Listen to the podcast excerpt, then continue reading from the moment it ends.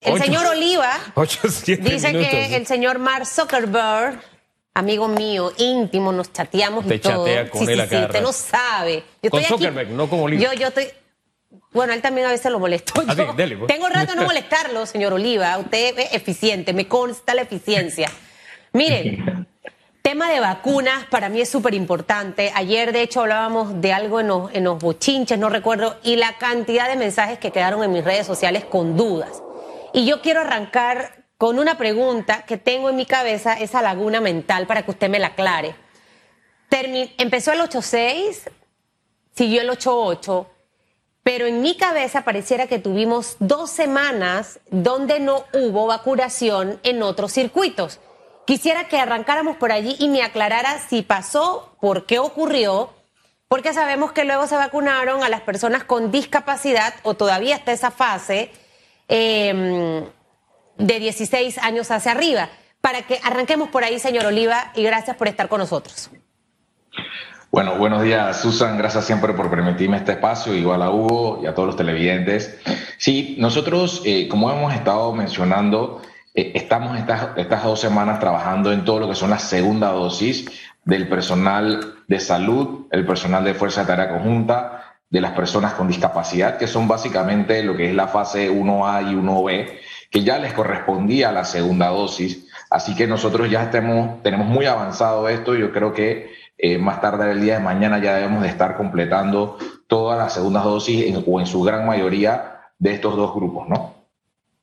Ok, por eso es que estas dos semanas no se siguió con otro circuito para la gente que estaba esperando que venía el 8-10 inmediatamente.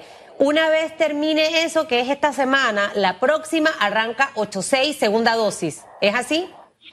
Correcto. El día lunes 5 de abril arrancamos con el 8-6. Vamos con todos los mayores de 60 años del 8-6, que eh, básicamente son una cantidad de 48.949. Adicional, mujeres embarazadas y docentes que laboran en escuelas del distrito de San Miguelito.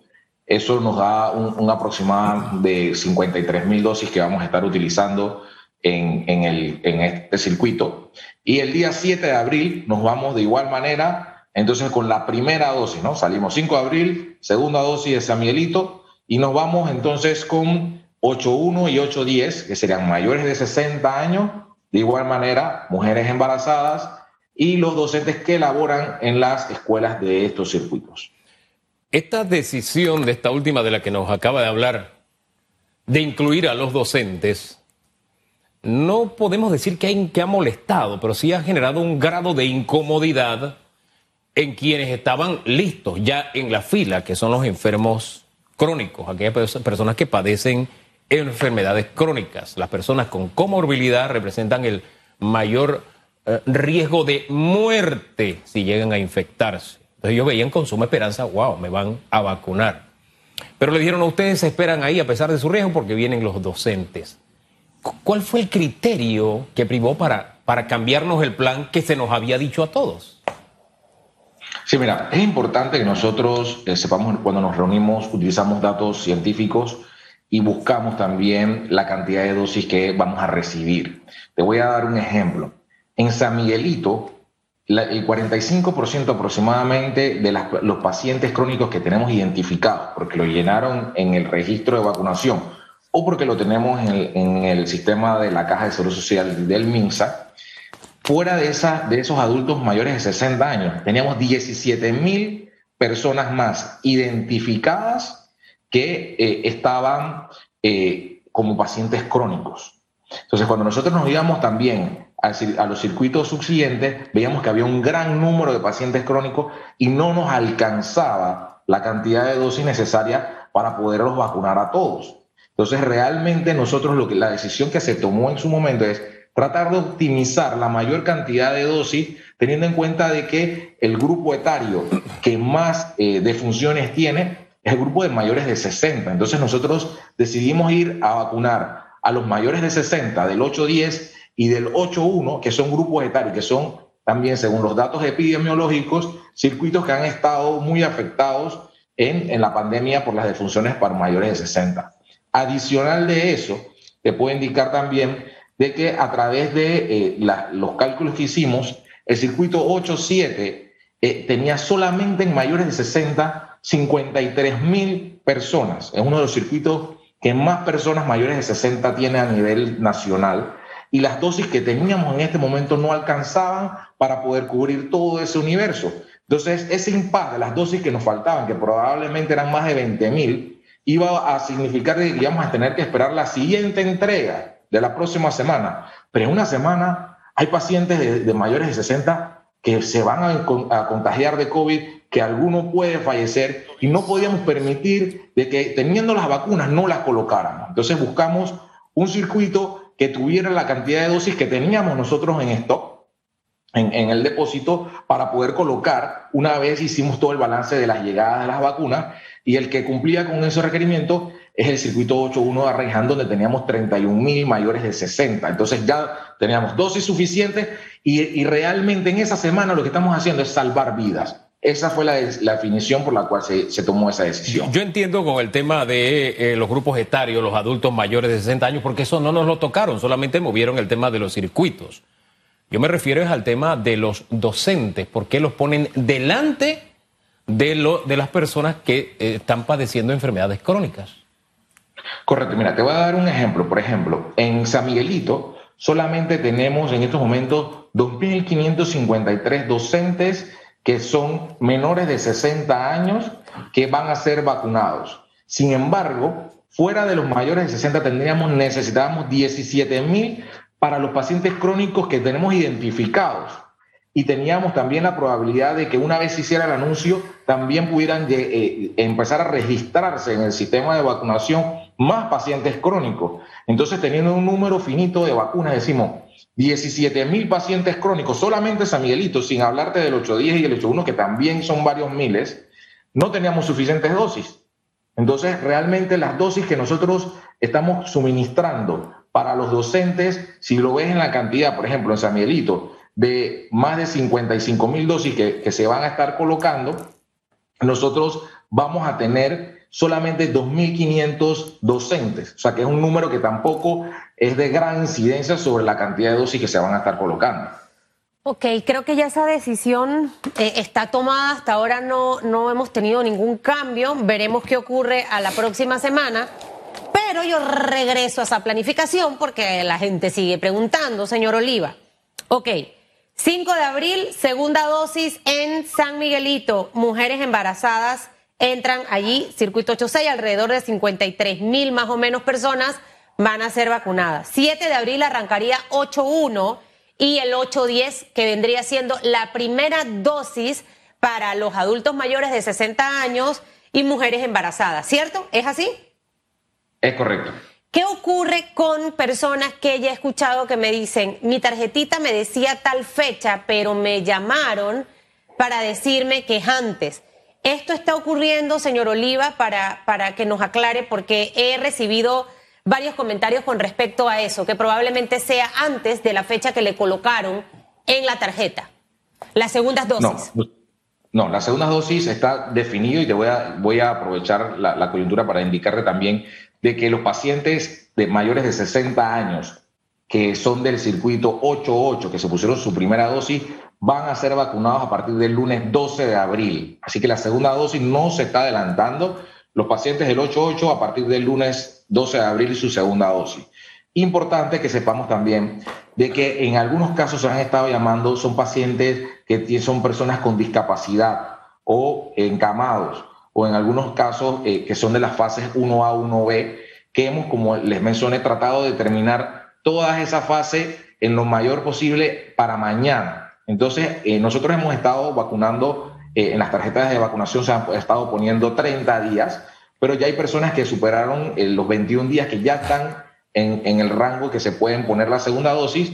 Y las enfermeras de manera muy diligente y a través del PAI también y de todo el equipo de, enfermería han estado agilizando esto para que nosotros a partir del lunes 5 eh, de abril iniciemos ya toda la segunda dosis de los circuitos 8.6, las primeras del 8.10 y el 8.1 y que ya tengamos ese grupo 1A y 1B lo más avanzado posible. Así que los casos que se han presentado han sido de este tipo. Ok, es decir que 8.8 arranca a partir del lunes 12 de abril la segunda dosis.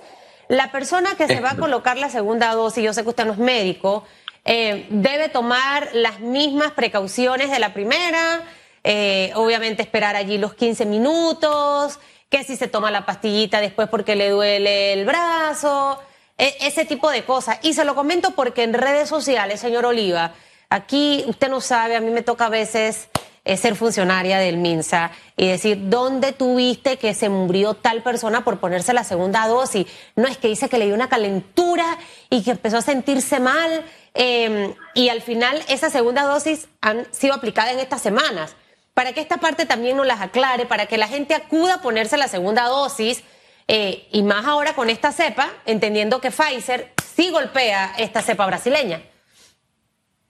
Bueno, es muy importante y gracias por la pregunta. Como bien sabes, no soy médico ni, estoy relacionado a, ninguna carrera afín. Nosotros vemos datos y números. Y los números que te puedo dar es que los ESAL, los, los efectos adversos atribuibles a la vacunación, en las segundas dosis que hemos estado colocando han sido inferiores a los de la primera dosis. Entonces yo te digo así, a nivel numérico, eh, las personas que se han colocado la segunda dosis tenemos menos casos de efectos atribuibles a la vacunación que en la primera. Así que con toda confianza eh, invitamos a que la población se, ponga su segunda dosis. Eh, las personas que, que una vez se vacunan tienen que esperar de igual manera que en la primera dosis los 15 minutos fuera de, en, el, espacio de, espera, eh, donde va a haber personal médico también para atenderlos. Pero, pero la respuesta es que tenemos menos casos que en la primera. Diría mi abuela, vuelve el perro y jala el cuero. Así decía mi abuela cuando uno le insistía en un tema, ¿no? Pero es que si yo hablara solo de ese tema y no recibo retroalimentación, yo diría, bueno, es un tema que me preocupa a mí nada más, pero cuando uno comienza a recibir retroalimentación, se da cuenta que la duda es compartida. Entonces la pregunta, vuelvo al tema de los docentes, o por lo menos de la dirigencia docente. Debo ensayar a ser justo. Y dirigencia docente. Son dos cosas distintas. Los docentes y la dirigencia son dos cosas distintas. Esta medida de ponerlos delante de los enfermos crónicos no obedece a esa campaña de coacción que había de la dirigencia docente de o me vacunas o yo no regreso a dar clases. ¿Tuvo algún peso? Mira, básicamente nosotros, y, como ustedes sabrán, eh, el momento que se toman las decisiones se toman basadas en datos científicos y epidemiológicos. Nosotros en ningún momento hemos estado tomando una decisión por algún tipo de coacción o, como mencionas. Sin embargo, sí es importante también que eh, la ministra de Educación ha venido informándonos y, haciendo las solicitudes de que es necesario retomar eh, el, el año lectivo y que eh, necesitamos ir haciendo toda esta programación para poder que se pueda dar. ¿Qué sucede? Que nosotros ya vamos a estar en los circuitos, tanto del 86, 88, vacunando a los mayores de 60. Estamos saliendo en estas poblaciones que ya, eh, gracias a Dios, han reducido la cantidad de casos y que en esos lugares probablemente pueda que se puedan iniciar las clases eh, rápidamente, pero si no tenemos a los docentes, tenemos a la población al abuelito que cuida al, niño que va a la escuela en San Miguelito ya está vacunado, pero el docente que va a darle las clases al niño no lo está. Entonces, es, parte de, tener todo un engranaje y aprovechar la coyuntura del momento. Estamos teniendo esa proyección de decir, oye, si ya en, San Miguelito eh, tenemos a las mujeres embarazadas, tenemos a los mayores de 60 que son los, más vulnerables, eh, es posible que podamos abrir las escuelas. Entonces no queremos vernos un escenario en el futuro en el cual digamos, oye, ¿y por qué no abrimos las escuelas de los circuitos donde ya bajó la tasa de mortalidad y ya estamos eh, controlado el COVID? dice, no, es que los docentes que trabajan ahí, que probablemente tienen menos de 60 años o que residen en otro circuito, eh, no están vacunados y, es un riesgo para ellos. Así que realmente es aprovechar y es tomar una decisión en el momento correcto pensando en el futuro. Ahora, eh Alguien me, dice, Famanía, que también se dice, vuelve el puerco y jala el cuero. Yo de esos pregones, como yo soy de otra generación, señor Oliva, yo no me sé nada de esas cosas. Aquí yo aprendo con Hugo Enrique Famanía. Mire, estoy viendo el tema de la distribución ya 7 de abril 8.1. Ahí entraría obviamente todo lo que es eh, el área de Arraiján. Eh, ¿Para cuándo estaríamos nosotros avanzando al 8.5, que sería el tema de Chorrera, y provincias, Chiriquí, el área de, Azuero? ¿Tienen más o menos ustedes fechas probables este, de este avance para que nos los vaya obviamente contando? Y en, en el 8.1 tomarían una semana para vacunar esa primera dosis a la población y de, y de cuántas personas estaríamos hablando.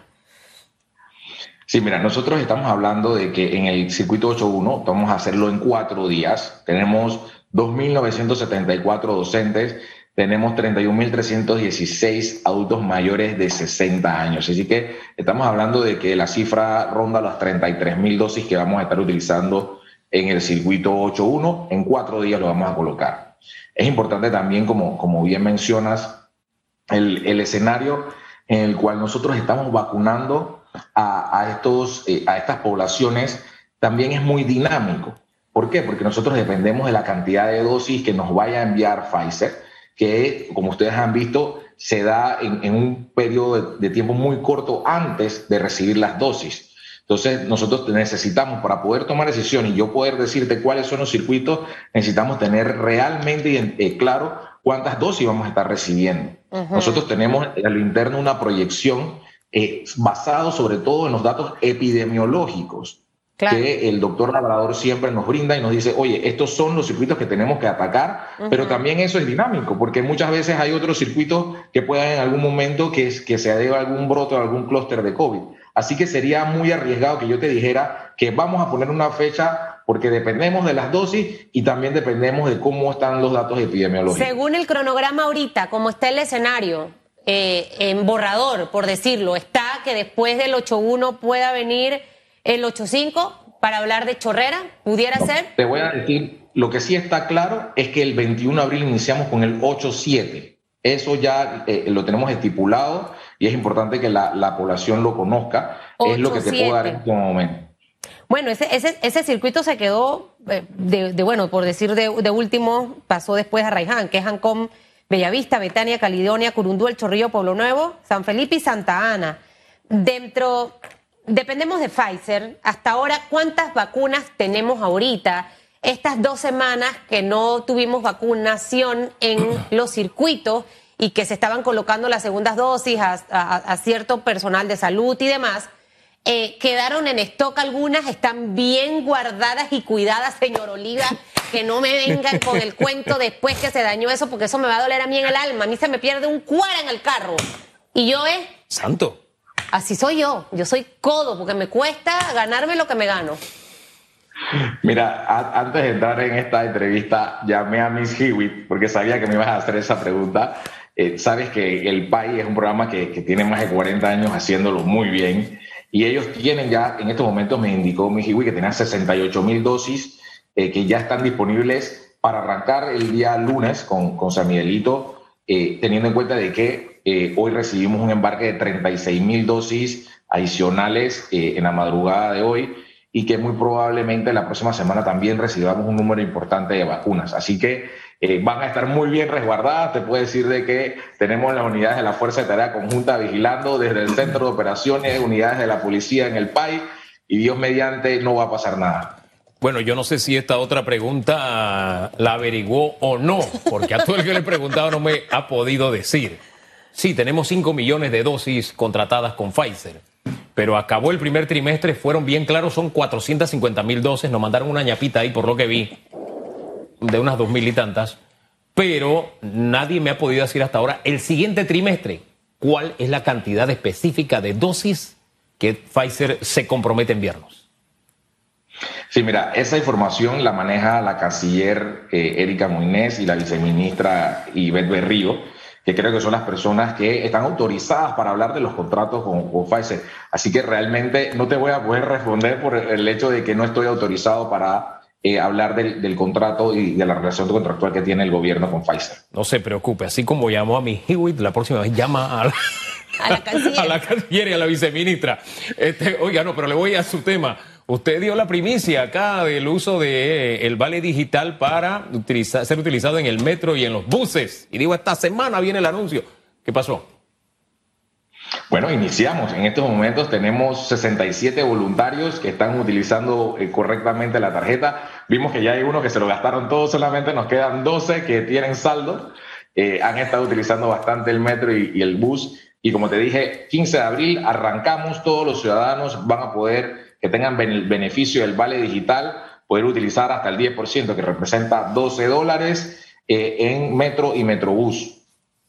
Bueno, 12 dólares, yo no sé, tengo esa deuda pendiente, wow, tengo tantas cosas que hacer en este 2021, desde aprender a nadar, a patinar y montarme al metro y al metrobús. Quiero hacerlo. ¿No se ha montado al metro? ¿Todavía? No, quiero hacerlo, quiero, quiero tener la experiencia, tampoco, jamás. Pero a Diablo Rojo sí se montó. A Diablo Rojo sí, me robaron la, el Mire, em, señor Oliva, la gente me pregunta, para los que están aquí eh, preguntando del 88, ya lo dijo que va a arrancar el 12 de abril la segunda dosis, lo que sintonizaron tarde el programa.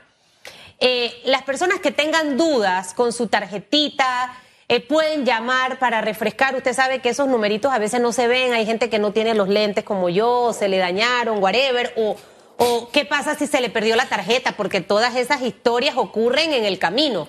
Em, o no encuentra los lentes como la heroína esta, mañana, que no encontraba los lentes. Todo eso pasa. ¿Qué, eso puede, pasa. ¿Qué puede hacer la persona? ¿Qué puede hacer la persona en este momento para, si no escuchó al señor Oliva aquí, para tener esas fechas claras? Bueno, gracias por darme nuevamente el, espacio para hablarles de Panamá Digital. Nosotros a través del portal www.panamadigital.gov.pa tenemos nuestra tarjeta de vacunación digital. Entonces nada más tienes que registrarte en Panamá Digital y vas a poder ver tu tarjeta. Adicional vas a ver un código QR eh, que va a estar en amarillo. Si te pusiste la primera dosis, va a estar en rojo. Si no te has puesto ninguna dosis y hasta en verde si ya tienes las dos dosis. Y ahí puedes eh, tener toda la información de tu vacunación, el lote, qué día, a qué hora, dónde te vacunaste, así que no se perdió nada, si tienes tu vacuna la, la, tienes digital. De igual manera, el día que vayas al centro de vacunación, los orientadores que están en la parte eh, externa del centro de vacunación, al momento en que te leen la cédula, ellos van a ver que tienes la cita programada, ellos pueden ver si eres una persona eh, que está registrada como embarazada, va a ver si eres docente, eh, todos esos datos ya salen en, el dispositivo que, te lee la cédula. Y de igual manera cuando te van a hacer ya la, inoculación precisa en, el momento de la vacunación, también el oficial de trazabilidad que te lea va entonces a generarte, te va a estar llegando un correo electrónico indicándote que ya colocaste tu segunda dosis. Así que no hay problema que se le perdió su, su tarjetita, las enfermeras nuevamente le van a generar eh, su tarjeta indicándole la primera y la segunda dosis porque todos los datos están en el sistema. Oiga, antes que se vaya, la gente que se le olvidó el PIN, yo sé que la vez pasada lo dijo, para cobrar, se le olvidó, eh, entra ahí mismo y, lo cambia, ¿no? Pero si no se acuerda, ¿cómo lo cambia? Es importante, mira, nosotros en, en la página nuevamente www.panamadigital.gov.pa, el menú servicios, mi billetera, ahí van a poder ingresar y no necesariamente necesitas el PIN para ingresar, simplemente es tu correo electrónico eh, y tu contraseña la que pusiste. Si se te olvidó, puedes utilizar las preguntas secretas que ahí mismo te damos la opción, si cuál fue el nombre de tu abuelita o, la que hayas utilizado, y ingresas y puedes cambiar el PIN e es instantáneo. De una vez instantáneo que cambias eh, el, el PIN y ya puedes entonces proceder a hacer el pago en la caja. Ok, señor Oliva, que le vaya bien, siga trabajando. Yo apruebo esta mañana en esta mesa que usted no lo cambien. eh, porque no hay que cambiarlo. Hay otros que sí, pero. Yo voto digital. Ya yo estoy en la era. Ay, por favor, ya está como los diputados. Bueno. Bárbaro. Chao, señor Oliva. Hasta luego.